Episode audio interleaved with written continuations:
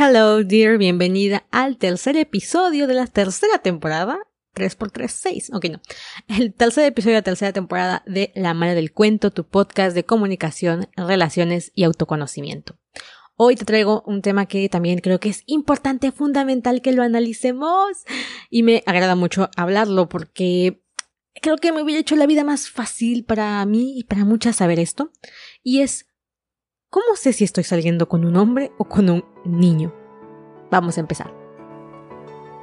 Bienvenida al podcast que tiene la misión de enseñarte a reconstruir tu relación de pareja, mejorar tu comunicación y reforzar tu autoestima. Si eres una caperucita con dientes más filosos que los del mismo lobo, este programa es para ti.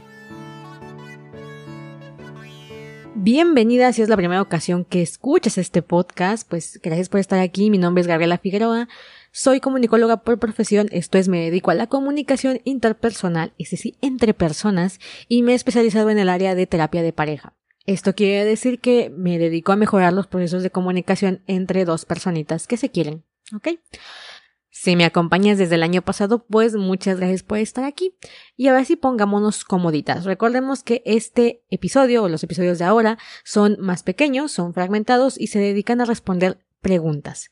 Si tú tienes una pregunta como esta que eh, se ha planteado en el episodio de hoy, o tienes dudas o quieres que trate un tema, solamente tienes que ir a mi Instagram, arroba soy Gaby Figueroa, o la manera del cuento, así me encuentras en Instagram, literalmente en el buscador, y vas a encontrar una historia destacada, ahí en mi perfil, una historia destacada, donde hay un sticker, y ahí puedes dejarme tu pregunta, si es muy larga, entonces mándame un mensaje directo, eh, déjame tu pregunta o dejarme una sugerencia de tema.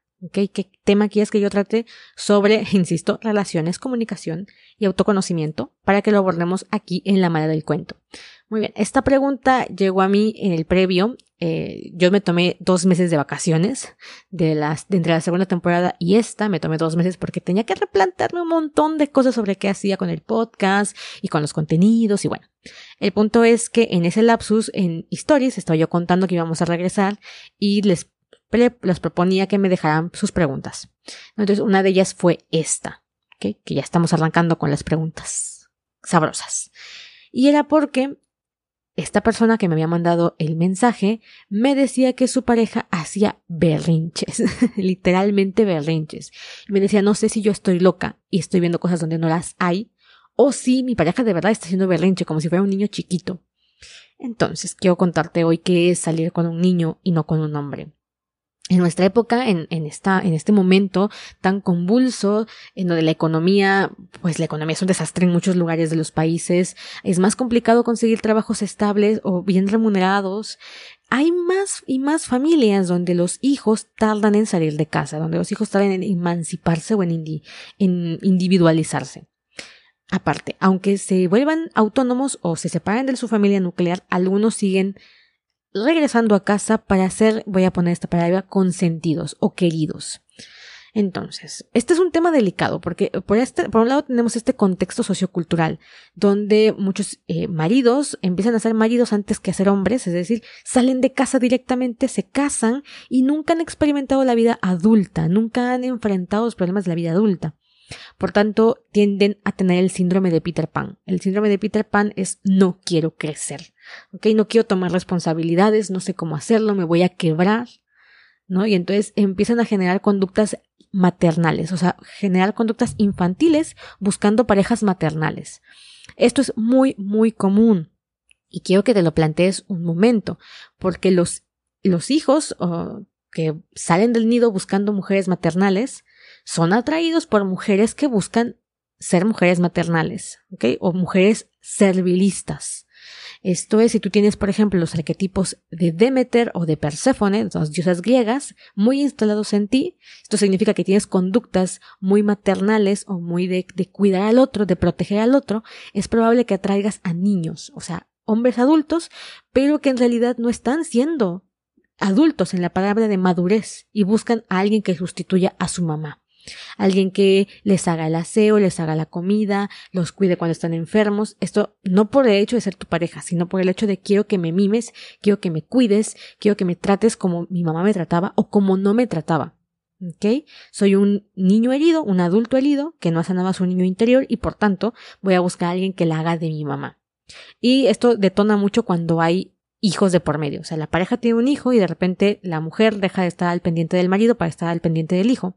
Y entonces el marido o la pareja o lo que sea se molesta. ¿ok? Porque la atención que le daban antes ahora no se está recibiendo y encuentra en el hijo a un enemigo, a un rival más que a un aliado y más que a alguien por, a quien cuidar. Ahora, ahora es su competencia. O te cuidan a ti o me cuidan a mí. Son casos un poquito más extremos. Pero como te decía, el síndrome de Peter Pan se manifiesta en muchísimas formas. Se manifiesta en exceso de atención, en berretas. Eh, los celos, de cierta manera, son berretas, son, son pataletas. No quiero que vayas, con quién vas a ir, porque mi niño, eh, mi niño lastimado grita que no lo dejes. Tengo tanto miedo que los celos del hombre son, por favor no me abandones.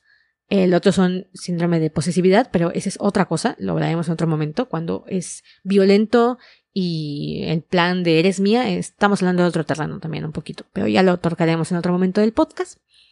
Eh, también donde la persona no quiere madurar económicamente o laboralmente, ¿no? Donde tú dices es que mi marido no ha encontrado trabajo en no sé cuántos meses o mi pareja no quiere crecer laboralmente, está estancada o no aporta a la casa lo suficiente o este nos estamos hundiendo económicamente porque él no hace nada o yo soy la que tiene que sacar todo el tiempo la manutención de la familia o de la casa o del departamento. Bueno, ahí estaríamos hablando de que tienes a un niño por pareja. Ok, entonces recopilemos un poquito. Tienes a una persona o es una persona que está buscando a alguien que le sirva en el, en el contexto de servilismo, estás con un niño. Estás hablando de alguien que eh, te cela o te hace berretas porque no haces lo que él quiere y como él lo quiere, estamos hablando de un niño.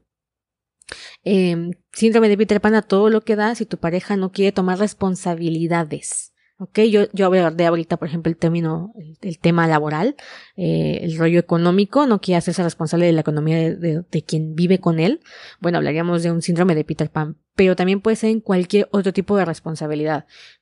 No quiere cuidar al hijo común que tienen, no quiere hacer absolutamente nada en la casa, eh, no quiere, no sé yo qué sé, abordar lo que conlleva ser eh, responsables ambas partes, ¿no? O sea, falla en algo, supongamos que te grita o un día mete la pata en algo, olvida algo, este, un problemita eh, tonto si bien quieres, y en vez de aceptar la responsabilidad, aceptar la, la, la falla, en vez de decirte, sabes que lo siento, me equivoqué, tú tienes la culpa, es que no me avisas, es que estoy estresado y no te acuerdas, es que no me recordaste, este, es que la jefa, la clienta, mi madre, mi padre, tu hijo, eh, la profesora de nuestro hijo, o sea, siempre hay alguien que va a tener la culpa externa a él.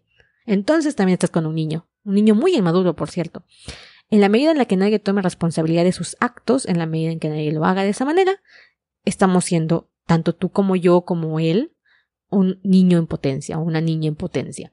Y hay mucha diferencia entre tener a un niño berrinchudo, tener a una niña herida, lastimada, adolorida, tener una niña oscura, ¿no? Una niña manipuladora, o sea, nuestra niña y nuestro niño, en el caso de tu pareja, toman diferentes formas, si no se apapachan, si no se cuidan, si no se sanan, ¿ok? Bueno, ese ha sido todo por hoy. Espero que te hayan servido estas pequeñas pautas para encontrar o notar si tú o tu pareja están actuando como niños y que tal vez tengan que modificar por ahí algunas conductas para crecer hacia la madurez, porque la pareja entre niños puede sobrevivir, claro está, siempre y cuando sean niños sanos, niños felices, niños creativos, y estén acompañados de un adulto, una adulta responsable, una adulta madura que pueda llevar a buen término la relación. Te dejo y nos vemos en el próximo episodio. Bye bye.